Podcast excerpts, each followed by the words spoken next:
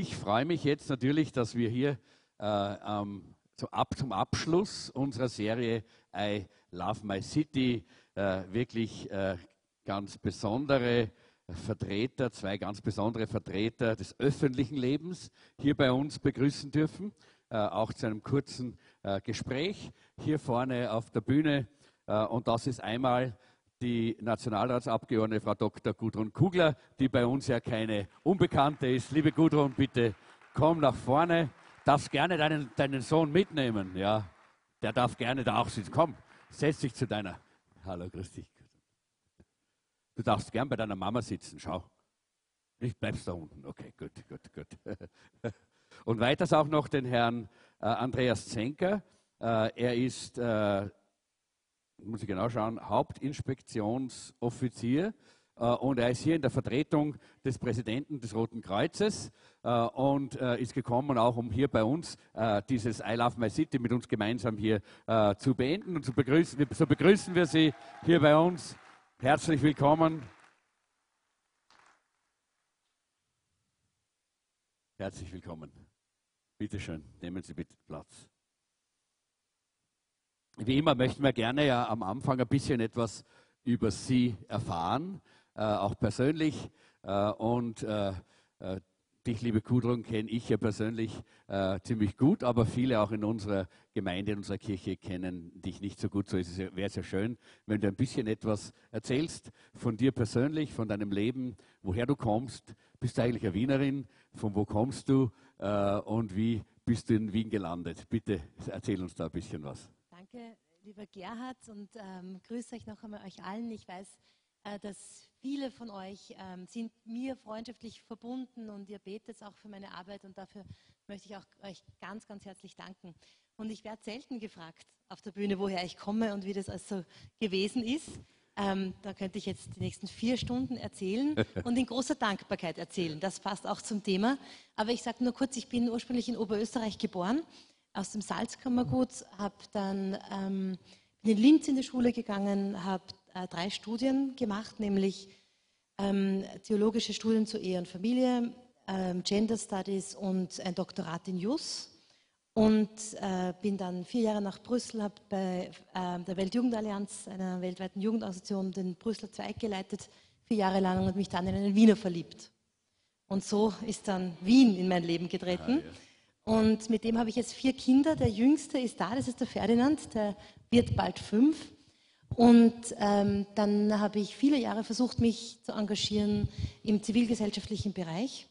Ähm, und dann habe ich gesehen, äh, es, man kriegt im zivilgesellschaftlichen Bereich nicht so viel weiter, wenn die Politik nicht engagierte Leute hat, die das auffangen. Und dann war für mich klar, das passt zu mir, ich möchte das machen und bin 2015 mit einem Vorzugsstimmenwahlkampf in den Wiener Gemeinderat und Landtag gewählt worden und war dort zwei Jahre lang zuständig für insbesondere Integration, Menschenrechte, auch Gesundheitspolitik und habe dann den Sprung in den Nationalrat geschafft, eigentlich durch ein Wunder, darf ich das so sagen, weil man hat mir gesagt, ja, du kannst dort kandidieren, wenn, wenn irgendwer eine Chance hätte, dann eh du, weil, so quasi, weil ich halt viele Menschen ansprechen kann, hat man mir gesagt in der Partei, aber es ist de facto unmöglich. Und ich habe gesagt, ich probiere das gar nicht, weil da habe ich jetzt sehr viel Arbeit, muss Geld auf die Beine stellen für einen Wahlkampf, es ist alles mühsamst. Und wenn es eh nicht möglich ist, dann lasse ich es. Und dann habe ich eine Woche lang ähm, nachgedacht und dann bin ich in ein Kloster gefahren, irgendwo im, im Norden von äh, Niederösterreich, um zu beten in Ruhe. Und habe dort von Gott nicht eine, Gott hat nicht gesagt, mach das oder mach das. Gott hat nur gesagt, das Wichtigste ist, dass du mich liebst. Und hat mich dann so quasi ohne Antwort nach Hause geschickt. Aber beim Rausgehen aus diesem Kloster habe ich ein Plakat gesehen an der Wand. Und auf dem stand drauf, ich werde das Unmögliche tun. Und das hat mich angesprochen, dieses Plakat. Daraufhin, es war Sonntagnachmittag, habe ich um, am Montag in der Früh den Gernot Blümel angerufen und habe gesagt, lieber Gernot, gibt es diese Position noch dort, die, die, du mir angeboten hast? Er hat gesagt, ja, die wollte keiner haben. ja, und heute sitze ich über, diese, über dieses Mandat im Nationalrat und in der Analyse der Wahl hat der, äh, im Parlamentsclub wurde uns das alles ganz genau erklärt, eine Stunde lang ganz viele Zahlen gezeigt Und dann, äh, dann projiziert er zum Schluss der Redner eine, ähm, mein Ergebnis an die Wand und sagt, zum Ende zeige ich euch ein Schmankerl. Das, was in Wien Nord passiert ist bei der Wahl von der Gudrun Kugler, ist sensationell und unerklärbar. Da war ich im Publikum und habe gesagt, ja, eigentlich, ich kann es schon erklären, aber das ist passiert. Und jetzt bin ich seit einem Dreivierteljahr Mitglied des Nationalrats und ähm, bin sehr, sehr glücklich, weil ich sehe, dass so viel Gutes gelingen kann, wenn dort jemand ist, der sich mit Haut und Haaren einsetzt. Sehr gut, danke dir, liebe Gudrun. Dankeschön.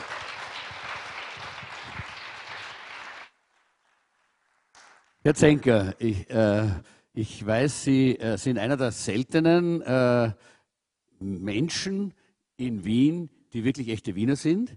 Äh, und äh, bitte erzählen Sie uns ein bisschen etwas davon und wie kommt man dazu, dass man Hauptinspektionsoffizier äh, beim Roten Kreuz wird? Erzählen Sie uns das ein bisschen, bitte. Vielen herzlichen Dank. Ähm, äh, ich, ich, ich bin ich bin einer der wenigen, ja, vermutlich äh, richtigen Wiener. Das inkludiert die ungarische Urgroßmutter, das inkludiert den böhmischen Urgroßvater, äh, das inkludiert auf der anderen Seite eine sehr alte Wiener Familie, das, das inkludiert zugereiste Steirer, Oberösterreicher, Deutsche, ähm, also die Wiener Melange, die man sich eigentlich vorstellt und die uns auch, die ich in meinem heutigen Tätigkeitsprofil äh, als Freiwilliger beim Roten Kreuz auch immer wieder finde, dass die die Herkunft oder wo jemand herkommt oder wo jemand irgendwann geboren war oder wo jemand seine Großeltern her hat oder seine Eltern oder ich weiß nicht, äh, dass das doch vollkommen, entschuldigen Sie den Wiener Ausdruck, vollkommen blunzen ist. Ja. Äh, es ist eigentlich, ähm, es zählt der Mensch, das, was er tut und das, was er glaubt und das, was er für Werte mitnimmt, äh, für das, wir haben das heute schon ein paar Mal gehört, wo, wofür er auch danken kann, wofür er liebt, wofür er geliebt wird, das ist eine viel größere Kategorie, als die Leute einzuschachteln. Du bist groß, du kommst aus Asien, Afrika, irgendwo, äh, du bist dort oder da, du willst rechts, du willst links, du willst Mitte, du bist groß, du bist klein, du bist Mann, du bist Frau. Und in Wahrheit halten wir uns in der heutigen Gesellschaft, das kriegen wir auch als Rotes Kreuz sehr stark mit, äh, viel zu sehr mit diesen formalen Kategorien auf. Oder wie es im kleinen Prinzen steht, nicht? Ich meine, dass, dass bestimmte Dinge für Erwachsene einfach völlig unverständlich sind. Äh, dass äh, es einfach nur darauf ankommt, wie man spricht, wie man isst, wie man äh, einem anderen gegenübertritt und nicht groß, klein etc. Ähm, ich bin freiwillig beim Roten Kreuz, das heißt, ich habe einen richtigen Beruf auch. Ich war lange Zeit Journalist, bei der Tageszeitung Die Presse und bei der Austria Presseagentur und habe mich dann im Laufe der Jahre selbstständig gemacht, habe jetzt eine PR-Agentur und äh, bin aber seit 22 Jahren beim Roten Kreuz, habe die klassische Rotkreuz-Karriere gemacht, also Rettungssanitäter, Einsatzfahrer äh, und bin dann über die Jahre, weil sie auch keiner gefunden hat, dann in diese sogenannte Kaderausbildung gekommen, also dadurch, dass wir ja ursprünglich von Dunant in einer Schlacht gegründet worden sind, das internationale Rote Kreuz, ähm, haben wir auch noch diese, ich sage mal, militärischen Dienstgrade. Das heißt, man wird irgendwann Gruppenkommandant, man wird irgendwann Zugskommandant, man wird irgendwann Offizier und dann gibt es auch noch diese, die Offizierchargen. Und dieses komplizierte Wort, das Sie jetzt schon zweimal verwendet haben, heißt einfach nichts anderes, als dass ich die Arbeit habe, als dienstführender Offizier in meiner Freizeit für meine Kollegen da sein zu dürfen und für alle anderen auch, falls einmal was passiert, was vielleicht nicht so passieren sollte. Aber rote Kreuzungen haben magische Anziehungskraft. Sehr schön, sehr schön. Danke vielmals. Danke für diesen Einblick auch in Ihr Leben. Jetzt habe ich mich gerade gefragt, da oben wird nämlich übersetzt ins Farsi und ins Ungarische, wie die die Blunzen übersetzt haben. das wird sicher, hat sicher lustig geklungen, vielleicht kann man das nachher mal anhören. Ähm, eine Frage, wir haben ja da gesehen in diesem Infoscreen, da gab es äh, so diese, diesen äh, Slogan der Woche, den wir immer haben, und der hat geheißen, nicht die Glücklichen sind äh, dankbar, sondern es sind die Dankbaren, die glücklich sind. Na, wenn, ich, wenn ich Sie so anschaue, wenn ich dich so anschaue, äh, dann sehe ich, dass ihr glücklich seid, äh, glückliche Menschen seid. Darf ich mal fragen, wofür ihr dankbar seid in Wien, in eurer, äh, in eurer Situation, in der ihr seid? Liebe Gudrun, fang du mal an. Also ich bin unendlich dankbar für so vieles. Man kann es nicht aufzählen. 10.000 Gründe gab es zu mir dafür. Ja, das spricht mir total aus der Seele. Ähm, aber ich glaube, eines dürfen wir nicht vergessen, auch weit über das Persönliche hinaus. Man kann immer ein Ding von zwei Seiten sehen, man kann das Negative und das Positive sehen und es ist wirklich eine Grundhaltung, was sehe ich, oder? Und das müssen wir uns jeden Tag daran erinnern. Ich habe heute mit einer Familie aus Pakistan äh, gesprochen, die sind in einer Gemeinde in Wiener Neustadt, waren in Wien und die haben gesagt, sie sind so dankbar, dass sie in Österreich sein dürfen, weil sie kennen halt auch Pakistan. Und das hat mich bewegt. Ich habe sie gebeten, mir das zu schreiben, damit ich das auch äh, den Leuten noch besser weitersagen kann. Und das erinnert mich an das Gedenkjahr, das wir feiern, 2018. Ich weiß nicht, ob allen das so bewusst ist. Dies, diese Achterjahre sind wichtig für uns. 1848 die Bauernbefreiung. Da war, vorher war es nicht, es war anders, das Leben. Ja? 1918 die Gründung der Republik feiern wir im Oktober und im November. Und da dürfen wir auch dankbar sein für die Republik Österreich. Weil die, der, der, Respekt vor den Menschenrechten in der Weise, wie das in unserer Republik verwirklicht ist, die Rechtsstaatlichkeit, ist großartig. Ähm, um die Liste weiterzudenken, mit den Achterjahren, 1938 Anschluss. Ja. Dann 1948 aber die Allgemeine Erklärung der Menschenrechte, formuliert aus den Kriegswirren heraus. Und heute prägt sie uns. Dann 1968 hat noch einmal alles durcheinander geworfen. Vieles davon hat das Leben der Menschen komplett verändert. Also wir haben ein Jahr der Jubiläen, das uns vielleicht daran erinnert, dass wir total dankbar sein müssen für die Freiheit, in der wir leben, für einen Staat, der Menschenrechte, Menschenwürde respektiert. Man kann immer was besser machen. Das ist ja auch meine Arbeit, Dinge, die falsch laufen, aufzugreifen und zu verbessern. Aber wir haben eine, ein ganz großes Fundament der Dankbarkeit. Und die, ähm, ihr kennt sicher die Geschwister Scholl, äh, Weiße Rose, ja, Hans und Sophie Scholl. Die Sophie Scholl hat sich ja mit 21 Jahren köpfen lassen, für, weil sie ihrem Gewissen folgen wollte und sich engagieren wollte gegen das, was die Nazis gemacht haben. Und ein Freund von der Sophie Scholl, der überlebt hat, mit dem habe ich geredet und er hat gesagt, die Leute heutzutage haben vergessen, dass sie, wie dankbar sie sein müssen für die Freiheit, in der sie leben. Er hat gesagt, eigentlich müsstet ihr in der Früh, wenn ihr aufsteht, nicht aufstehen, sondern gleich auf die Knie Hände heben, hat er gesagt, und Gott danken für die Freiheit, in der wir heute leben dürfen. Das dürfen wir nie vergessen. Und ich glaube, das ist eine ganz wichtige, wichtige Aussage, äh, dass wir daran denken, wir können dankbar sein in unserem Land. Darf ich Sie, Sie fragen, wofür Sie so dankbar sind? Ich bin auch für sehr vieles dankbar, da sind wir uns sehr ähnlich. Äh, es gibt so viele Gründe, für die man dankbar sein kann. Und wie Sie auch richtig gesagt haben, die Dankbaren sind die Glücklichen. Das glaube ich auch bin ich fest überzeugt. Ähm, vielleicht ein Erlebnis aus meinem Rotkreuzleben, ähm, das mich sehr verändert hat auch. Ähm, und keine Angst, es kommen jetzt nicht irgendwelche grausamen Geschichten, sondern äh, die Grausamkeit kommt im Stillen. Das war das Jahr 2015, als die, 2015, 16, wie die Flüchtlingsbewegung eingesetzt hat. Und ich war damals in dieser Rolle als, als, als diensthabender Rotkreuzoffizier. Und ich habe den Auftrag bekommen, binnen ähm, vier, viereinhalb Stunden in der vorderen Zollamtstraße ein, ein, das ehemalige, die ehemalige Finanzlandesdirektion zu übernehmen. Das ist ein riesiges Gebäude über, über weit mehr als einen Straßenblock, sechs Stockwerke hoch, das vollkommen leer war. Das ist seit zwei Jahren leer gestanden. Also da war da hat es also keine Tische gegeben, keine Sesseln, das war seit zwei Jahren unbewohnt, das war staubig. Äh, das war, da ist der Lift nicht gegangen, da ist der Strom nicht gegangen, da ist das Wasser nicht gegangen. Und die haben gesagt, so, das haben wir vom Bund jetzt bekommen, wir müssen den Flüchtlingen, die jetzt da nach Österreich kommen, ein Quartier geben. Dieses Flüchtlingsquartier wird ausgelegt auf 1400 Leute. Du hast viereinhalb Stunden Zeit. Um acht habe ich es übernommen, um, also halb, halb acht habe ich es übernommen und um zwölf waren die ersten Flüchtlinge äh, angekündigt, die ersten 200.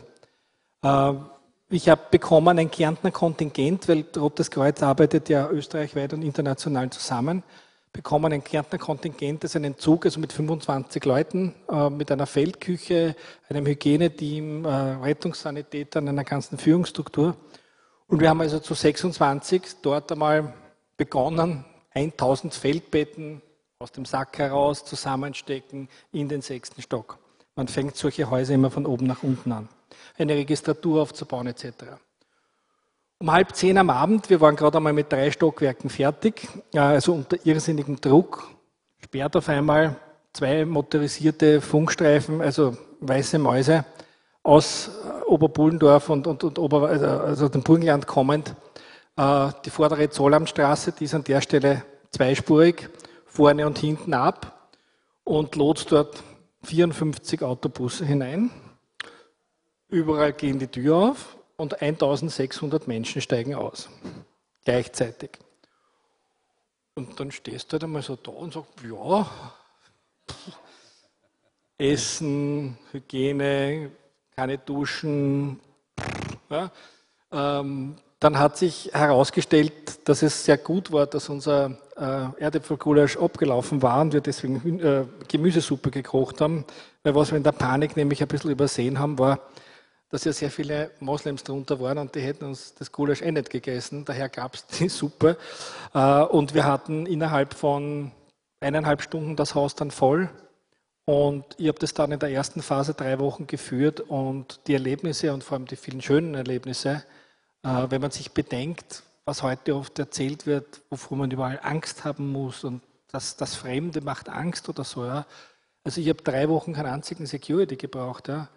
Wir haben auch keine Polizei im Haus gehabt. Ja. Also das ist eigentlich, das war den Menschen so ein Zusammenhalt und dafür bin ich dankbar. Insofern, weil ich glaube, jeder von unseren Anrainern, die auch am Anfang skeptisch waren, haben sich innerhalb dieser Zeit, dieses Flüchtlingsquartier dann eineinhalb Jahre bestanden, haben sich äh, in irgendeiner Form eingebracht. Äh, sinnvoll, sehr sinnvoll, weniger sinnvoll, äh, nie vergessen, schmunzelnd nie vergessen, werde ich die, den Zorn einer alten Frau aus dem ersten Bezirk, also die da herübergekommen ist. Die Zollernstraße liegt ja de facto an der, an der Grenze zum ersten Bezirk. Und weil die Menschen so arm sind, jetzt im Winter hat sie uns ihre zehn Pelzmäntel gebracht. Und äh, ich konnte die nicht nehmen, weil wie fühlt sich ein Flüchtling, wenn er jetzt ein Nerz tragt ja, und sonst mit dem Bilasackel geht? Ja? Also das, das, funktioniert nicht. Außerdem heißt dann wieder die Flüchtlinge und Bar und eine Markenkleidung, jetzt dann schon Pelzmäntel. Das ging nicht. Da habe ich also den Zorn dieser Frau zugezogen, indem ich gesagt habe, sie kann sie ja spenden, aber mh, hm, schwierig. Äh, wir haben sie dann überredet, dass sie sie verkauft und uns das Geld bringt. Ich weiß aber nicht, ob das was geworden ist. Also, aber ich bin sehr glücklich für diesen Zusammenhalt in dieser Stadt und sehr dankbar, wenn es nämlich wirklich hart auf hart geht, habe ich gelernt, dass die Menschen dann sehr wohl die Menschlichkeit herauskehren. Und wie es auch der Wahlspruch des Roten Kreuzes ist, aus Liebe zum Menschen, ähm, das Not oder das Leid der in Not geratenen zu mildern, äh, hat mich das sehr glücklich gemacht, weil eigentlich hatte ich die Hoffnung schon ein bisschen aufgegeben. Dankeschön, ja. Das ist ein wunderbares Erlebnis auch. Äh, wir haben ja auch bei uns in unserer Kirche, so wie in vielen äh, Freikirchen und Kirchen in, in der Stadt ja auch, Flüchtlinge bei uns und auch wir sind sehr dankbar für die Flüchtlinge und äh, freuen uns auch über die Gemeinschaft, die wir mit den Flüchtlingen haben. Und äh, ich glaube, das ist auch etwas, was wir immer wieder zum Ausdruck bringen dürfen, dass wir dankbar sind, dass diese Menschen auch hier eine Heimat gefunden haben und sich auch einbringen. Jetzt möchte ich noch eine Frage stellen. Ich weiß, Zeit äh, lassen wir jetzt ein bisschen weglaufen, äh, äh weg. Wir äh, wollen ein paar Dinge noch wissen von, von Ihnen. Äh, das eine ist, äh, was spielt denn äh, der Glaube in eurer Tätigkeit, in eurem Beruf äh, für eine Rolle? Für dich jetzt als äh, äh, Parlamentsabgeordnete Gudrun und für Sie als äh, Leiter in einer so wichtigen äh, sozialen Einrichtung wie einer Rettungs, äh, äh, einem Rettungsdienst, was spielt da der persönliche Glaube für eine Rolle für Sie? Also zuerst einmal ähm, heißt es für mich, dass ich Politik mit Prinzipien mache. Weil es ist heutzutage, glaube ich, so quer durch Europa, dass ganz oft ähm, nicht auf der linken Seite, aber auf der nicht linken Seite, also Mitte und äh, ja eher, sagen wir in der Mitte, die Prinzipien recht verloren gegangen sind. Dass man sich sehr an, ähm, an Umfragen orientiert. Das ist, hat sich einfach in den letzten Jahren ist, ist es immer stärker geworden. Und ich möchte in die Politik, natürlich muss man die Umfragen ernst nehmen, aber Prinzipien reinbringen. Und die Prinzipien sind zuerst einmal äh, die Menschenwürde um jeden Preis zu schützen und in einer gewissen Weise Politik zu machen, die für den Menschen auch ökologisch ist, so wie, wie wir für äh, Tiere und Pflanzen ökologisch sein wollen, so sollen wir auch für den Menschen ökologisch sein. Also Politik mit Prinzipien. Dann heißt es für mich manchmal, äh, dass ich ähm, darauf achten muss, dass ich meinem Gewissen folge. Und das ist gar nicht so leicht. Da gibt es immer wieder Dinge, wo es heißt, das müssen aber jetzt alle machen, wo ich aber sage, ich kann das aber nicht machen. Und lieber verliere ich alles, als dass ich einmal mein Gewissen beuge. Das kann ich nicht. Darum ist ja auch, sagt man, die Religionsgewissens- und Meinungsfreiheit das wichtigste Menschenrecht, weil alles dem untergeordnet ist. Und ich bin manchmal, war ich in der Situation, wo ich gesagt habe, kann da nicht mit. Und dann ist natürlich die hohe Kunst der Politik, einen Weg zu finden. Und ähm, da habe ich viel gelernt, sage ich mal, in den letzten Jahren. Ähm, und dann heißt für mich auch, also wo spielt der Glaube eine Rolle, dass ich versuche, den Menschen zu sehen in allem. Dass ich nicht sage, ja, der ist von der anderen Partei oder so, oder der denkt ganz anders, oder der hat mich vor einem Jahr beleidigt, auch das gibt es ja, ähm, sondern dass ich immer den Menschen sehe. Und der Mensch ist in einer gewissen, in gewissen Weise immer arm ja, oder auch nur ein Mensch, egal wie wichtig er ist in seiner Position. Und, und da versuche ich, ähm, erstens muss ich auf, aufpassen, weil ich bin sehr effizient und da fahre ich dann schnell über andere drüber. Muss ich mich immer daran erinnern, der Mensch und nicht das Erledigen ist wichtig. Und dann versuche ich, ähm, für, den, für die anderen da zu sein. Und ich merke, dass ich, in, dass ich in meinem Umfeld im Parlament ein bisschen Pastoralassistentin geworden bin, dass man oft zu mir kommt mit Anliegen, dass mir viele erzählen, wie es ihnen geht, was sie erleben, weil sie in einer gewissen Weise sich denken, da ist vielleicht mehr dahinter. Viele suchen dieses, woher komme ich, wohin gehe ich. Und da entwickeln sich sehr, sehr schöne Gespräche. Und ich habe auch im, äh, im Parlament äh, begonnen, ein, also, so Morgengebete für die, die wollen. Und ich habe die Abgeordneten gefragt, wo ich mir gedacht habe, die würden sich interessieren, wer möchte da eingeladen werden. Und ich habe jetzt eine WhatsApp-Gruppe mit 45 Abgeordneten, wo ich sage, morgen 7.45 Uhr nicht vergessen, wir treffen uns zum Beten. Und das ist lustig. Ja.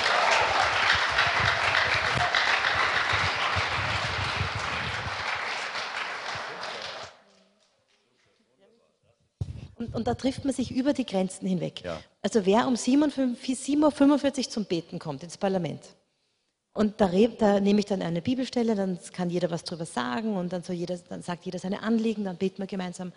Diese Leute, die das einmal gemeinsam machen, die streiten nicht mehr wirklich miteinander. Die haben dann ein Miteinander im Parlament statt ein Gegeneinander. Das macht echt einen Unterschied. Ja, das ist wunderbar. Das ist wirklich praktischer Glaube, nicht?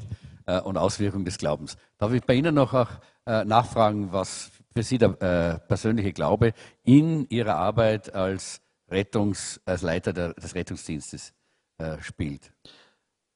Wir können gerne über den persönlichen Glauben reden. Ich muss nur zuerst eine Bemerkung davor schieben. Als, als, als Rotkreuz, also in meiner Ausübung meiner Tätigkeit, ähm, habe ich zu allen natürlich neutral zu sein. Also ich kann das nicht so wienerisch heraushängen lassen. Ähm, auch wenn wir das Kreuz führen, ist ja das Kreuz in dem Fall nicht ein christliches Kreuz, sondern zu Ehren unseres Gründers Henri Denau, der ein Schweizer war, äh, die Umkehrung der Schweizer Nationalflagge. Und dort ergibt sich ja das Kreuz aus der Darstellung der fünf Urkantone, also der fünf Urbezirke.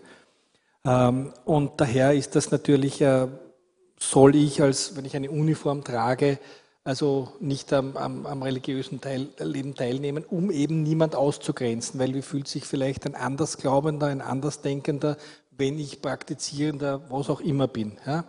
Das heißt, es ist hier auch ein Zeichen, dass man sich selbst zurücknimmt, als Zeichen der Toleranz dem anderen oder dem Andersdenkenden zu, zu sehen.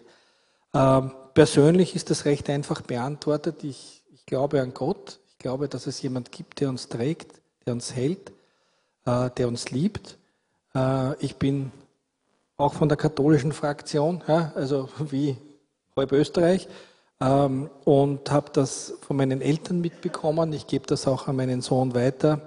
Äh, beim Roten Kreuz eint mich dazu einfach der Gedanke, dass wir ja den Wahlspruch haben aus Liebe zum Menschen und sich das mit, ich glaube auch, auch dem hier gelebten Gebot der Nächstenliebe und dem unterstützen, wenn jemand in Not gerät oder ein Leid zu mildern, egal in welcher Tätigkeit man das tut, im Rettungsdienst oder in der Betreuung von Senioren oder dass man als Lesepate in eine Schule geht und äh, Kindern Lesen beibringt, das geht sich eigentlich überall sehr, sehr gut aus. Sehr gut, ja. Das ist wunderbar, weil ich glaube ja gerade da äh, kommt ja auch eben dieses Gebot, äh, die Menschen zu lieben. Das hat, ja auch, äh, hat uns gut uns ja auch so schön gesagt, immer den Menschen zu sehen. Gott sieht immer den Menschen. Das kommt ja dadurch, ganz besonders auch, wenn man in so einer Arbeit steht, wo man den, denen, die gerade in, ganz großer Not sind, weil sie verletzt sind, weil sie einen Unfall gehabt haben, wenn man denen hilft und die Hände reicht. Und da geht es ja gar nicht jetzt um irgendeine Religionszugehörigkeit. Da geht es darum, den Menschen zu sehen, den Gott in seinem Ebenbild geschaffen hat. Ne? Das ist das Wunderbare. Darf ich noch als letztes eine Frage stellen? Und da würde ich gern bei Ihnen anfangen, weil es das dann mal die andere äh, Richtung gehen. Ich habe äh, da kein Problem was, damit. äh, was für eine Rolle spielt denn jetzt, äh, wir haben ja äh, der Glaube äh, in Ihrem Familienleben. persönlich, was, was hat der dort überhaupt für einen Stellenwert? Äh, es ist so, dass wir ab nächste Woche hier bei uns eine Serie beginnen, die heißt äh, Starke Familien, weil wir glauben, starke Familien sind äh, eine starke Basis für eine Kirche, aber auch für eine, für, eine, für eine Stadt, für eine Gesellschaft, auch für einen Staat. Und deshalb wollen wir uns auch damit beschäftigen. Und da möchte ich ganz gern wissen, wie das bei Ihnen ist mit dem Glauben und äh, in der Familie. Wie praktizieren Sie den und äh, in welcher Form hat dieser Glaube auch einen Einfluss auf Ihr Familienleben? Ja gut, äh, kann man mit einem leichten Augenzwinkern einmal einleiten. Äh, es ist, äh, hat eine sehr starke Auswirkung der Glaube in meinem Familienleben, weil ich bin studierter Kirchenorganist und das heißt, ich muss am Sonntag sehr zeitig aufstehen und die Orgel fahren und Orgel spielen, wo mich meistens meine Familie schon einmal begleitet. Und weil es so schön ist, gibt es meistens nicht nur einen Gottesdienst, sondern zwei oder drei. Ähm, ich habe ihnen aber mittlerweile freigestellt, dass sie nicht alle drei mitgehen müssen.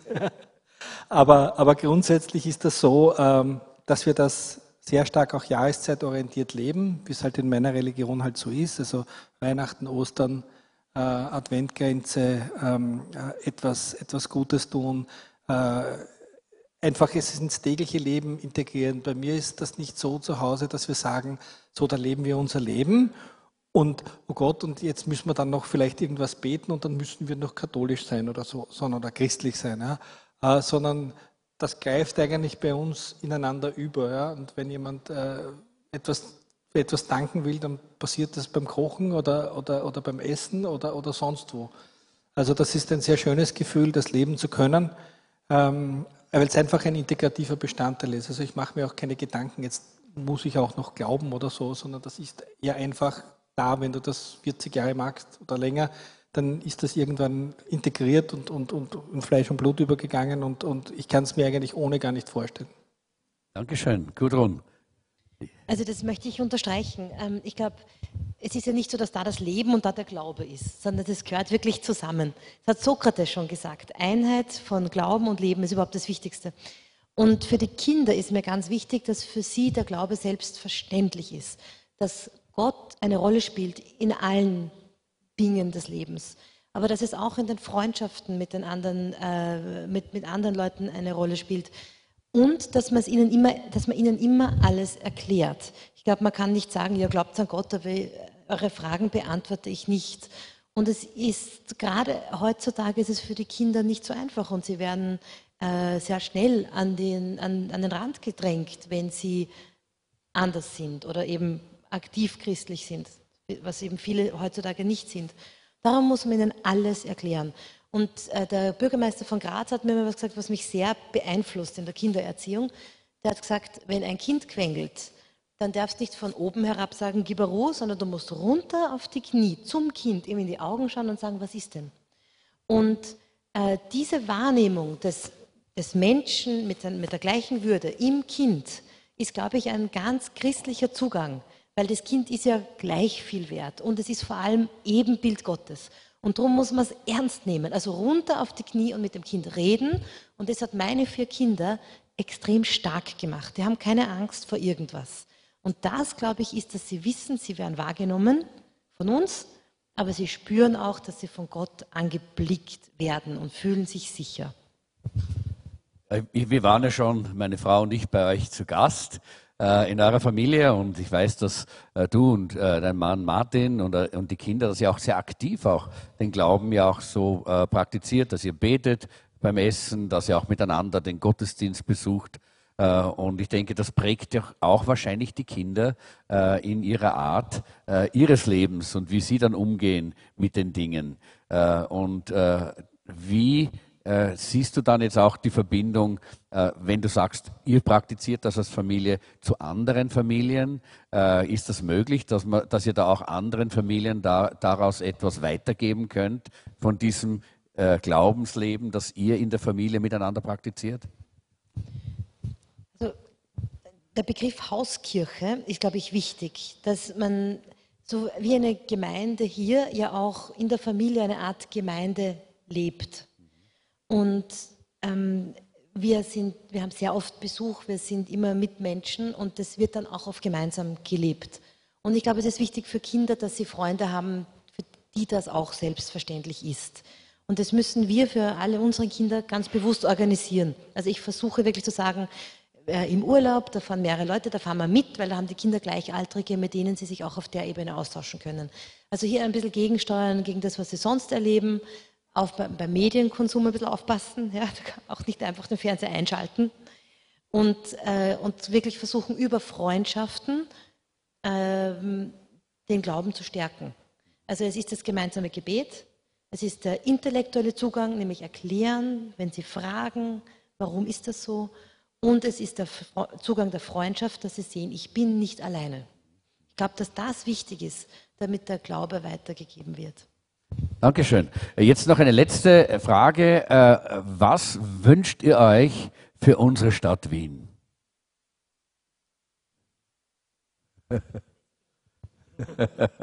Na, das ist jetzt so eine kurze, so eine Einserfrage, nicht?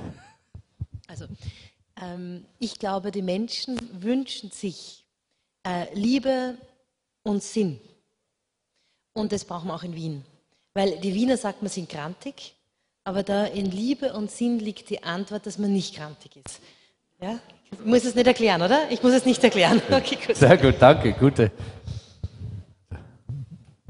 Es ist, so große Fragen sind mir ein bisschen schwer zu, zu beantworten. Was wünschen Sie sich für die Stadt oder so? Ich wünsche mir, dass jeder, der sich ein bisschen sehr groß sieht und sehr stark sieht, sich ein bisschen kleiner sieht, als er sich sonst fühlt. Und jeder, der sich ein bisschen schwächer sieht oder ein bisschen kleiner seid, dem wünsche ich die Kraft, dass er ein paar Zentimeter höher wird und dass er stärker wird. Äh, das wünsche ich mir, weil dann würde es bedeuten, dass die einen auf die anderen zugehen und umgekehrt. Wunderbar, Dankeschön.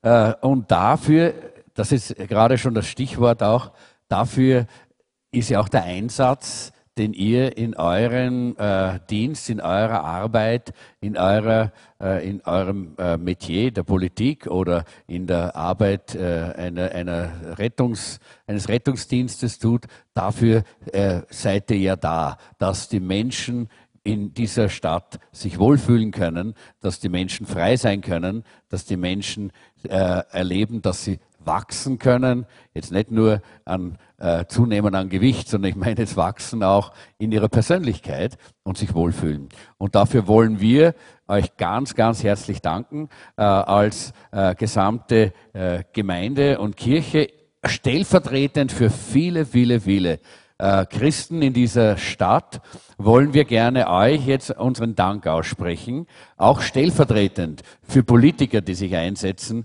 für unsere Stadt, für unser Land, äh, stellvertretend für äh, andere äh, Organisationen, die sich auch einsetzen für die Sicherheit und für äh, die Qualität des Lebens in unserer Stadt. Äh, wir hätten ja noch ein paar andere eingeladen, die leider nicht kommen konnten, so wie Feuerwehr äh, und Polizei. Das ist leider nicht gelungen, aber wir glauben, dass jede dieser einzelnen äh, Arbeiten und jede dieser einzelnen Institutionen so wichtig ist für unsere Stadt. Und wir als Christen in dieser Stadt. Wir wollen uns bedanken und wir wollen für Sie und für alle diese Institutionen, für alle Menschen, die darin arbeiten, wollen wir beten und hinter ihnen stehen, damit, damit sie gesegnet auch diese Arbeit tun können und damit auch unsere Stadt und unser Land durch sie gesegnet wird. So, äh, ich glaube, wir stehen mal auf, alle als, als Kirche, als Gemeinde. Äh, und wir wollen euch mal einen kräftigen Applaus geben, stellvertretend für viele, die in dieser Stadt arbeiten. Wir sind ja gerade, meine Frau und ich, heute nur vor ein paar Stunden zurückgekommen von einer Missionsreise nach Zentralasien. Wir waren in äh, Kirgistan und in Kasachstan äh, und haben dort äh, Leiter äh, unterrichtet, ausgebildet und äh, Leadership Training gemacht äh, für Pastoren und Leiter. Und äh, da habe ich unter anderem eine kleine Geschichte dort auch äh, den Leuten weitergegeben. Über, da ging es auch um Dankbarkeit in einer der, äh, in einer der Sessions.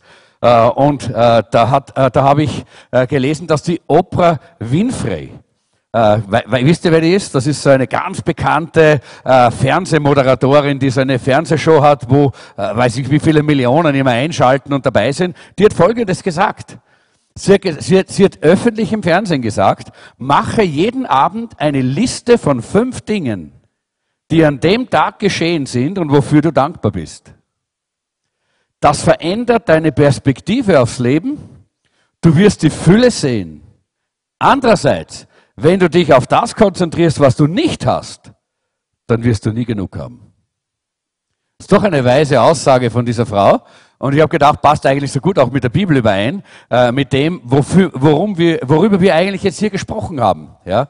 Äh, und ich glaube, dass es wichtig ist, dass wir verstehen, Dankbarkeit ist etwas, äh, was Gott in unser Leben hineinlegen möchte. Und ich möchte auch gleich mal meine Dankbarkeit hier zum Ausdruck bringen. Als Pastor äh, dieser Gemeinde möchte ich mich jetzt auch ganz herzlich mal bedanken bei unserer Leiterschaft, die so toll und wunderbar wirkt. Ich habe das schon auch, wir haben das bei dem Bild auch mit hineingesagt, wir haben da auch geschrieben und auch äh, Pastor äh, Martin und äh, Maria, äh, die so toll auch hier in der Leitung hier sich einsetzen äh, und äh, äh so wunderbar äh, auch dieses, dieses Monat so wunderbar gestaltet haben. Ich glaube, äh, es ist auch wichtig, dass wir denen einmal einen Dankapplaus geben, die diesen Monat so toll und so wunderbar für uns gestaltet haben. I love my city.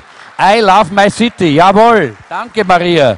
Danke. Alle anderen Mitarbeiter, die ihr dabei wart, Tina und äh, Silvia und alle da hinten, die da von der Technik und die, die im Team waren. Vielen, vielen herzlichen Dank und auch allem unserem ganzen Leiterteam.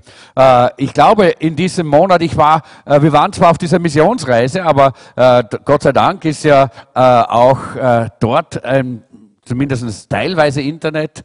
Wir haben teilweise Predigten gehört und teilweise Lobpreis gehört und teilweise, aber wir waren immer ein bisschen dabei. Ja? Und das hat uns immer begeistert, ja?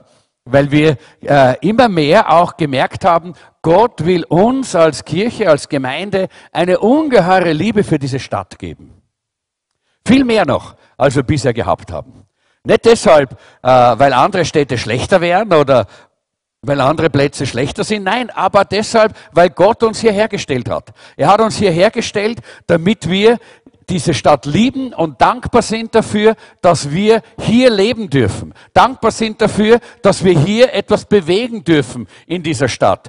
Zum Guten und zum Wohle aller Menschen, die in dieser Stadt leben. Denn das ist eigentlich das, was Gott machen möchte. Ich habe natürlich äh, gibt es da immer wieder Phasen, äh, wo wir ein bisschen einen Einbruch haben. Das ist keine Frage. Äh, wir alle sind Menschen und äh, als Menschen gibt es manchmal auch äh, solche äh, Täler, manchmal gibt es Höhen, manchmal gibt es Täler. Äh, aber es ist immer schön, wenn wir auf den Höhen sind, nicht? Wenn wir, wenn wir Dank äh, erle erleben zum Beispiel, wenn Menschen uns danken. Wir sind auch sehr dankbar äh, für den Dank, den wir aus diesen Ländern mitbringen. Und ich möchte euch den auch weitergeben. Diese Pastoren, diese Leiter haben gesagt, bitte dankt eurer Gemeinde, eurer Kirche dafür, dass sie euch zu uns senden. Denn es ist so wertvoll und so wichtig. Da gibt es Leute, die zwölf, die vierzehn, die 25 und 30 Stunden im Auto unterwegs sind, nur um dorthin zu kommen, um dieses Leadership Training von uns zu bekommen. Leute, die haben einen Hunger danach und die danken so sehr, die sind so dankbar. Die haben uns Briefe mitgegeben, geschrieben und gesagt, bitte bringt diesen Dank mit in eure Kirche, in eure Gemeinde und dankt. Äh, sie haben, äh, dankt auch hier äh, den, den Brüdern und Schwestern, dass sie euch gehen lassen, dass sie euch senden und dass ihr kommen, äh, kommen dürft. Ich denke, das ist so ein bisschen eine, eine, eine, eine Höhe, wenn man da oben ist, wenn man merkt, ja, die Menschen sind dankbar für das, was wir tun und äh, sie sind dankbar, dass wir, äh, dass wir ihnen dienen. Aber es gibt dann natürlich auch manchmal Tiefen, keine Frage. Es gibt auch Tiefen und äh, wo man nicht mehr ganz genau weiß, wo, äh, wo gehört man hin und, äh, und wie kommt man da heraus. Und ich glaube, die Antwort ist immer Dankbarkeit. Ich glaube, ich bin so froh für diese, äh, diesen, äh, diesen Vers oder diese, diesen Spruch der Woche. Nicht äh, die äh, Glücklichen sind es, die danken, sondern äh, es sind die Dankbaren, die glücklich sind. Äh, es äh, gab da den Brief von einer äh, von einer Frau, einer Dame, die ihrem Pastor geschrieben hat, lieber Pastor, ich bin so müde, nur die Äußerlichkeiten immer mitzumachen in der Kirche. Ich habe die Nase voll vom Business as usual. Immer, das, immer wieder das Gleiche zu machen. Nichts regt mich wirklich an. Nichts erregt mich mehr. Ich bin schon lange in der Krise und ich weiß nicht, wie ich rauskomme. Aber ich mag das gar nicht. Ich bin erfüllt von einem Wirrwarr von Emotionen. Ich bin frustriert. Mir ist langweilig. Ich bin unerfüllt. Ich konzentriere mich auf das, was falsch ist und ich kann über alles zynisch werden. Das Schlechteste dabei ist auch noch, dass ich diese, äh, dieses, äh, diese Situation an denen auslasse, die mir am liebsten sind, nämlich an meiner Familie. Und sie hat geschrieben, Pastor, ich brauche eine große Veränderung in meinem Leben. Und die Antwort für diese Person ist ganz einfach. Beginne Gott zu danken. Genau das, was wir in diesem Video gesehen haben.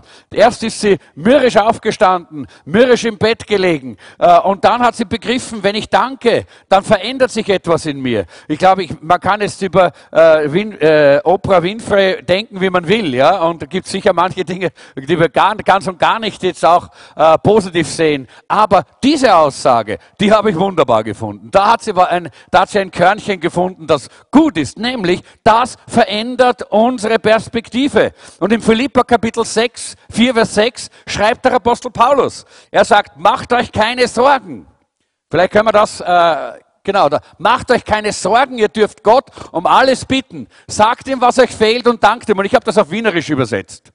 Raun's nicht. Ihr kennt Gott um alles bitten. Sagt ihm, was euch fehlt und dankt ihm. Oder? So passt doch. Wir wissen, dass das so ist, äh, weil wir, wenn wir ihn kennen, wenn wir Gott kennen, wissen wir, wir können ihn um alles bitten. Und darum raunt's mir nicht, oder?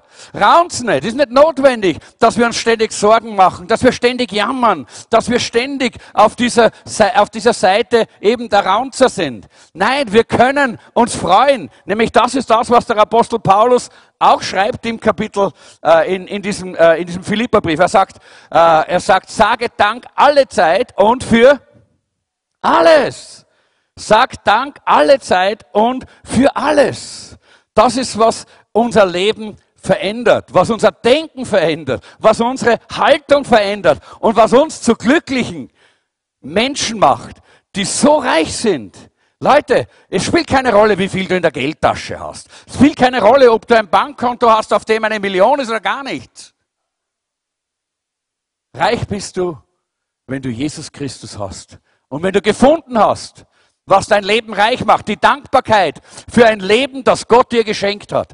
Die Dankbarkeit für ein Leben, das Gott neu gemacht hat. Denn es ist ja so, dass die Bibel uns sagt, dass wir ja von neuem geboren werden, wenn wir eine Entscheidung für Jesus Christus treffen. Und dass dieses neue Leben ein Leben der Dankbarkeit ist, ein Leben der Freude, ein Leben, von dem Jesus sagt, ich bin gekommen, um euch das Leben im Überfluss zu bringen. Nicht ein Leben, wo wir gerade nur so dahin ranzen und gerade nur so dahin schlurfen und gerade es noch schaffen, dass wir vielleicht am Leben sind. Nein, es ist ein Leben des Überflusses. Das heißt, Gott gibt uns Freude im Überfluss. Gott gibt uns Leben im Überfluss. Gott gibt uns genügend Kraft für jeden Tag, so dass wir haben, um zu geben. Leute, die Menschen sehnen sich und lechzen danach, dass sie echtes Leben erleben. Warum greifen so viele zum Alkohol? Warum greifen so viele zu den Drogen? Warum stürzen sich die Menschen alle möglichen katastrophalen Abenteuer? die ihnen fast das Leben kosten und manchmal kostet es ihnen das Leben, manchmal kostet es ihnen fast das Leben und dann sitzen sie im Rollstuhl. Warum? Weil sie wollen Leben spüren und Leben erleben. Und hier gibt es eine Antwort in der Bibel. Jesus sagt, ich bin das Leben. Ich bin der Weg, die Wahrheit und das Leben, sagt Jesus. Und genau das sollte uns dankbar machen, wenn wir wissen, wir haben das Leben. Und wenn du oder sie, die heute hier sind, dieses Leben noch nicht in der Form erlebt haben und erkannt haben, dann ist jetzt der Zeitpunkt, genau jetzt, heute, wo wir sagen, wir danken. Wir danken für die Fülle, die wir haben. Leute, wir kommen aus Kasachstan und aus, aus, äh, aus Kirgistan. Wir wissen, was Armut heißt. Kirgistan mit 85 Prozent Arbeitslosigkeit. Wir haben die Leute gesehen, wir kennen sie, wir wissen, dass sie von ich bin da hereingegangen heute, äh, wie ich angekommen bin, habe mir gedacht, hm, da wird was gekocht, weil da riecht es ein bisschen nach Zwiebel und nach Knoblauch. Und schon habe ich gesehen, da ist alles da. Da ist alles, wir haben, wir haben von allem. Oder? Bei uns müssen wir nicht irgendwo nach etwas graben, suchen, versuchen etwas zu bekommen, damit wir unseren Hunger stillen. Bei uns ist die Fülle da. Und wie dankbar müssen wir sein, in so einem Land leben zu dürfen. Und ich glaube, und ich bin jetzt kein, ich möchte jetzt gar nicht äh, hier äh, et, äh, etwas gegen Religionen sagen, aber ich glaube, dass es ein Segen des Christentums ist in Europa. Dass wir in Europa eine Situation haben, in der es uns gut geht. Ich glaube, dass der Segen des Evangeliums, der Segen des, dieser, dieser, dieser Bibel ist, die Gott uns gegeben hat die uns dahin gebracht hat, dass wir heute sagen können, wir leben in einem Land, wo es Frieden gibt, wir leben in einem Land, wo es Wohlstand gibt, wir leben in einem Land, wo man einander respektiert, mehr oder weniger, aber doch, wo man einander auch versucht zu unterstützen und zu helfen. Ja, in einem Land, wie wir gehört haben, auch äh, bei, diesem, bei diesem kurzen Interview, bei dem man, in dem man auch andere Menschen willkommen heißen kann und wo man sich freut, dass Menschen auch kommen und wir ihnen helfen können. Ja, dass wir in so einem Land leben können. Leute, dafür wollen wir dankbar sein. Wir wissen, dass das nicht heißt, dass unser Land vollkommen, dass unser Land äh, ideal ist in allen Bereichen. Nein, ganz und gar nicht. Aber Dankbarkeit hat nichts mit Vollkommenheit zu tun. Wir können dankbar sein für die Dinge, die Gott uns gegeben hat.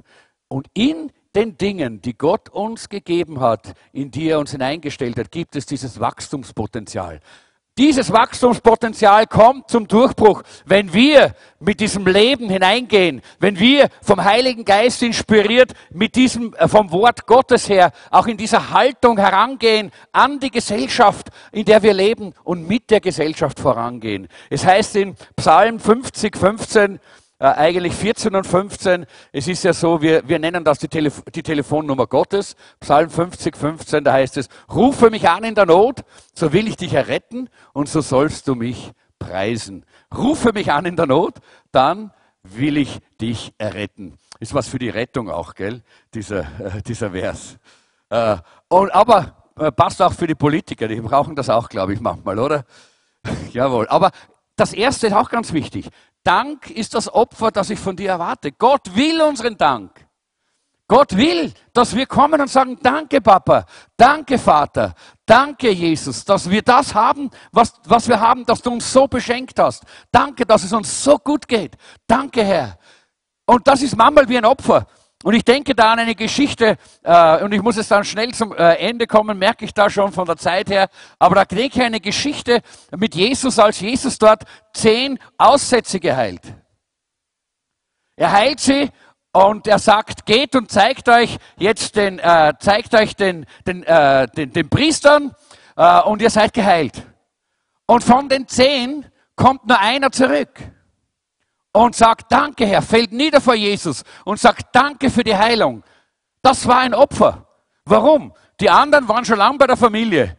Er ist erst später zur Familie gekommen, weil er zuerst noch gedankt hat. Das kann manchmal so sein. Dank kann manchmal ein Opfer sein für uns. Aber das erwartet Gott von uns. Dass wir erstmal Danke sagen, bevor wir einfach weitergehen und in unserem Leben ohne Dankbarkeit versuchen voranzukommen. Dank ist das Opfer, das ich von dir erwarte. Erfülle die Versprechen, die du mir dem Höchsten gegeben hast. Und ich glaube, wir alle, die wir Jesus Christus kennen, wir haben gesagt, Herr Jesus, hier ist mein Leben. Ich übergebe es dir. Es gehört dir. Mach daraus, was du willst. Und da heißt es hier, erfülle die Versprechen, die du mir dem Höchsten gegeben hast. Fang nicht an, dein Leben wieder selbst in die Hand zu nehmen und zu regeln, sondern überlass mir dein Leben, sagt Jesus. Und dann kommt diese Aussage der Telefonnummer. Ruf mich an in der Not. Und ich will dich retten und du sollst mich preisen. Ich denke, wir haben so viel Grund, heute dankbar zu sein. Und ich möchte einfach nur ganz kurz diese Einladung hier aussprechen. Wenn jemand da ist, der sagt, ich habe so dieses, dieses, eher diese Haltung, dieses Problem von dieser Frau, die diesen Brief geschrieben hat. Ich bin in einem Tal, ich bin nicht auf der, auf der Höhe, ich bin in einem Tal. Und ich möchte so gern, dass Jesus in meine Situation kommt und das verändert. Und Jesus sagt, wer zu mir kommt, den werde ich nicht hinausstoßen. Und die Bibel sagt uns, wenn, wie viele Jesus Christus in ihr Herz aufnehmen, denen gibt er die Macht, Gottes Kinder zu werden die an seinen Namen glauben. Und wenn heute jemand da ist, der sagt, ich möchte das auch, ich möchte das, ich möchte so ein Leben der Dankbarkeit haben, in dem es von innen rauskommt, nicht einfach aufgesetzt, ich muss danken, jetzt muss ich danken, nein, von innen heraus diese Dankbarkeit, weil ich neues Leben habe, weil Gott mir meine, mein Leben verändert hat, weil Jesus die Fülle, die Fülle des Lebens in mein Herz hineingelegt hat. Wenn du sagst, ich möchte das, da möchte ich ganz kurz für dich beten, bevor wir abschließen jetzt. Darf ich sehen, ist jemand da, der sagt, ich möchte Gebet dafür, dass Jesus in mein Herz kommt und dass mein Leben erfüllt wird von Dankbarkeit von innen heraus, weil ich neues Leben bekomme. Ich möchte heute dieses Leben für mich persönlich in Anspruch nehmen. Heb mal kurz deine Hand. Da hinten ist eine Hand. Dankeschön. Noch jemand? Und dann beten wir. Ja, dann möchte ich für dich auch beten, klar. Jung und alt, alle dürfen zu Jesus kommen, das ist schön. Noch jemand? Okay, da hinten ist noch eine Hand, da ist noch eine Hand. Wunderbar. Wisst ihr was, wir, wir beten ganz kurz miteinander, bevor wir dann abschließen. Und ich möchte, dass ihr, die ihr jetzt die Hand gehoben habt, einfach eure Hand auf, auf euer Herz legt. Legt deine Hand auf dein Herz. Ja? Und wenn noch jemand da ist, sagt, ich möchte auch mitbeten, dann leg deine Hand auf dein Herz. Und dann bete ich dafür. Herr Jesus, ich danke dir, dass du unser Herz siehst. Und jeder, der jetzt von ganzem Herzen wirklich aufrichtig dich einlädt, in sein Herz zu kommen, der wird erleben, wie du kommst, wie du sein Leben neu machst, bereinigst, veränderst und vor allen Dingen, wie du auch diese Dankbarkeit in das Leben dieser Person hineinlegst. Ich danke dir dafür und ich segne jeden Einzelnen, der heute Abend diese Entscheidung getroffen hat. Im Namen Jesu. Amen. Amen. Ich habe heute einfach vor, dass wir einen guten, tollen äh, Abschluss heute machen miteinander. Alle die, die, die jetzt diese Entscheidung getroffen haben, die möchte ich ganz besonders in den VIP-Corner einladen. Bitte kommt, dort sind einige von unseren Leitern. Könnt alle Fragen stellen und einfach drüber plaudern und sprechen. Und ich möchte jetzt bitten, dass die zwei Fahnenträger nach vorne kommen. Wir wollen jetzt, und Franz, bitte nimmst du das weg hier wieder? Dankeschön. Franz ist so ein, jetzt geben wir dem Franz um einen Applaus, er ist immer so treu in seiner Arbeit, in seinem Dienst. Dankeschön. Und ich möchte, dass unsere Leiterschaft von unserer äh, Kirche nach vorne kommt jetzt. Ups, nichts kaputt machen, ja. Und ihr kommt, ihr, ihr, stellt euch bitte mit den Fahnen da vorne, ganz vorne, da einer links, einer rechts von diesen schönen Kürbissen. Ja da vorne und genau. als Symbol für unser Land, als Symbol für unsere Stadt, äh, wollen wir jetzt diese Fahnen hier sehen. Wir haben sie immer hier vorne, weil wir jeden Samstag für unser Land und für unsere Stadt beten. Aber heute haben wir einen ganz besonderen Abschluss von dieser Serie I Love My City. Und ich denke, wir sollten jetzt hier gemeinsam für äh, dieses Land beten. Kinder, kommt, kommt auch hier nach vorne. Auch, darf ich die Gäste bitten, auch nach vorne zu kommen zu mir hier? Bitteschön. Auch die Kinder kommen alle hier rauf äh, auf die Bühne. Und ihr alle stehen mal auf, bitte. Leute, stehen mal auf. Kommt hier nach vorne. Ihr dürft hier vorne auch in diesen vorderen Bereich äh, hineinkommen. Jawohl, wunderbar. Genau. Super. Sehr gut. Und jetzt wollen wir eines tun. Wir wollen gemeinsam für unsere Stadt danken. Wir wollen danken, weil, zum Beispiel, weil sie so schön ist. Weil sie eine schöne und lebenswerte Stadt ist. Sie ist immer wieder am ersten Platz in internationalen Rankings. Danke, Herr, dass wir in so einer Stadt leben dürfen, oder? Da wollen wir doch einmal Gott danken dafür, dass diese Stadt so wunderbar ist. Wir wollen auch danken dafür, dass wir die Menschen in Wien lieben dürfen. Dass Gott uns eine Liebe für die Menschen in dieser Stadt gegeben hat. Und zwar unabhängig von welcher Nationalität oder Herkunft, Rasse, Stand oder Bildung oder Religion. Wir lieben die Menschen in dieser Stadt. Und dafür wollen wir Gott danken. Wir wollen auch Gott danken dafür, dass er in Wien schon so viele wunderbare Dinge getan hat. Wir, wir denken an die Märsche für Jesus, die wir gehabt haben, zweimal, wo tausende Menschen äh, hier äh, äh proklamiert haben. Wir denken an dieses 24-7-Gebet im Stephansdom, wo dann diese fantastische äh, Gebetszeit war, äh, wo der Stephansdom voll war und die Menschen Gott gepriesen haben. Junge Menschen, alte Menschen. Es ist, Gott tut so viele wunderbare Dinge in dieser Stadt. Und dafür wollen wir Gott danken. Und dann gibt's noch so viele Dinge. Drum diese Punkte, Punkte, Punkte, Fragezeichen. Noch so viele Dinge, wofür wir Gott danken können. Und das tun wir jetzt gemeinsam, oder? Gehen wir mal einfach in, in, in, in, äh, in die Danksagung und danken wir Gott äh, dafür, für das, was er uns in dieser Stadt äh, und mit dieser Stadt geschenkt hat. Danke, Jesus. Halleluja. Danke, Herr. Komm, heben wir unsere Stimmen, danken wir Gott dafür. Und ich möchte vielleicht äh, bitten, äh, Gudrun, dass du uns vielleicht auch, könnt, kannst du uns im Gebet leiten für Danks, Danksagung für die Stadt Wien und für das, was Gott hier getan hat? Ja, wir danken dir heute hier gemeinsam für all das Gute, das du in dieser Stadt schon getan hast. Du hast die Menschen in dieser Stadt begleitet, jeden Einzelnen. Du hast an viele Türen geklopft, an viele Herzen geklopft. Viele Türen wurden dir aufgemacht. Auch dafür danken wir dir. Du hast Menschen zusammengeführt aus so vielen Teilen der Welt. Du hast Herzen einander begegnen lassen. So viel Gutes ist bereits in Wien entstanden, das weit über die Grenzen der Stadt, aber auch über die Grenzen des Landes hinweg wahrgenommen wird. Segne all diese Dinge weiterhin.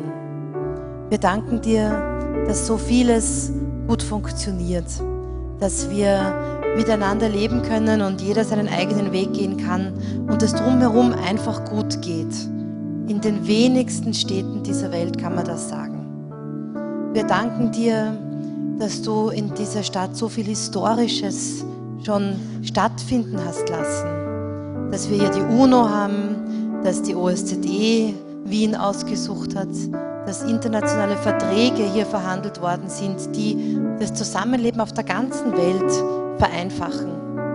Wir danken dir für den Staatsvertrag hier in Wien unterschrieben, der uns so viel Freiheit geschenkt hat und der eigentlich ein Wunder war, für das wir dir danken müssen. Wir danken dir, Herr, für das viele Gute, das du hier noch vorhast. Wir danken dir für deinen Geist und deine Präsenz in dieser Stadt. Wir danken dir, dass es noch viel mehr werden wird. Wir danken dir, dass du uns ausgewählt hast, für dich in deinem Namen in dieser Stadt zu wirken. Segne uns alle. Amen. Halleluja. Jetzt wollen wir auch beten für die Stadt, auch noch. Wir beten für das Volk Gottes in dieser Stadt. Volk Gottes aus allen Kirchen, aus allen verschiedenen Denominationen. Menschen, die Jesus Christus lieben und in ihrem Herzen aufgenommen haben. Wir wollen beten für die Stadtregierung und alle Obrigkeiten, auch für das Parlament, das hier in dieser Stadt tagt und so wichtige Entscheidungen trifft für die Stadt und das Land. Wir wollen beten für Erweckung und Ausgießung des Heiligen Geistes, dass noch viele Menschen Jesus kennenlernen und dieses Leben im Überfluss in Anspruch nehmen können. Und dann gibt es noch viele Dinge, für die wir beten können. Dr. Gudrun Kugler war eine Österreicherin, die jetzt hier gedankt hat für, für Österreich, für, für Wien. Und das möchte ich den Johannes Unason bitten. Er ist ein Schwede, der in Österreich ist und Österreich liebt und die Stadt liebt. Dass er jetzt dieses, diese Fürbittezeit leitet für das Volk Gottes in dieser Stadt, für die Stadtregierung und die Obrigkeit, für Erweckung und Ausgießung des Heiligen Geistes. Danke, Jesus, dass wir dir kommen können, dass du wirkst in dieser Stadt, Jesus. Und bitte, dass du, danke auch, dass du wirkst durch uns, Jesus, dass du jeden Einzelnen begabt hast, dass du uns ausrüstest, dass wir dort, wo wir sind, deine Diener sind und dich dienst, Jesus. Egal, ob das jetzt im Rotes Kreuz ist oder, oder zu Hause in der Familie oder wo immer wir sind, Jesus. Hilf uns, Jesus, wirklich den Dienst für dich zu tun den Glauben überall in unserem Leben zu integrieren, Jesus. Ja, Jesus. Ich bete auch für, für die, die äh, Verantwortung haben als Politiker oder überall Verantwortung haben in dieser Stadt, Jesus. Sei mit ihnen und hilf ihnen, das zu machen für dich, Jesus. Amen. Jetzt will ich mal runtergehen, so wie es die Gudrun gesagt hat. Kinder, wer von euch möchte gerne äh, etwas für Wien beten oder sagen? Hat was? Gefällt euch die Stadt? Seid ihr gerne in Wien? Ja. Was gefällt dir denn an Wien? Na, das ist schön. Noch jemand? Was gefällt dir? Eine Stadt hier ist eine Stadt. Hier so viel Stadt machen wir. Eine Stadt. Wunderbar. Jawohl. Super. Unsere Kinder haben das auch. Noch jemand? Kinder. Was wünscht ihr euch denn für die Stadt Wien? Was wünscht ihr euch? Hm?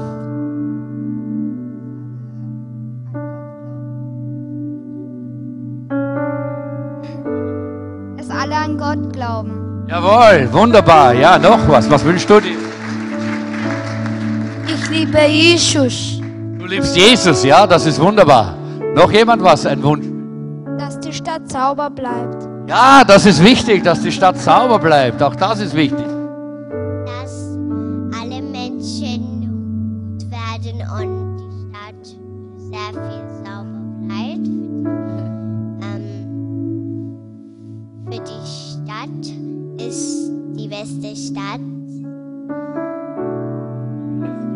Dankeschön. Jawohl. Ganz besonders möchte ich mich auch bedanken oder wollen wir uns auch bedanken, natürlich bei unseren Gästen, äh, Dr. Gudrun Kugler und den Herrn Ziegler. Bitte? Andi, okay, den Herrn Andi äh, von der Rettung. Ich hoffe, dass wir Sie öfter mal sehen. Wir sind ja Nachbarn hier und hoffe, dass wir hier auch öfter mal noch zusammenkommen. Ganz einen kräftigen Applaus für unsere Gäste. Ganz herzlichen Dank fürs Kommen. Und wir wünschen euch Gottes, Gottes reichen Segen für, für die Arbeit äh, und für den Einsatz, den ihr tut. Wir sind so dankbar dafür. Danke vielmals. Gott segne euch. Und ich, denk, ich möchte euch auch danken fürs Kommen. Ich möchte euch danken dafür, dass ihr immer mit einem begeisterten, offenen Herzen da seid, um Jesus nachzufolgen, Jesus zu dienen. Wisst ihr, ich habe immer wieder in den WhatsApp-Nachrichten gesehen, äh, dass immer, äh, immer wieder heißt, geheißen hat, wir gehen hinaus, wir wollen den Menschen von Jesus erzählen. Wir gehen hinaus, wir wollen den Menschen von Jesus erzählen. Ich habe das ganze Monat Bilder gesehen. Ich bin so begeistert über euch. Ihr seid so eine tolle Schar, so eine tolle Gemeinde. Ich liebe euch von ganzem Herzen und ich möchte euch sagen, wir machen weiter so, oder? Das ist nur das Ende dieser Serie, aber nicht das Ende dieses Weges. Wir machen weiter. Wir sind, wollen dankbar sein für unsere Stadt und wir wollen weiterhin dankbar sein, dass wir diese Stadt verändern können. Amen.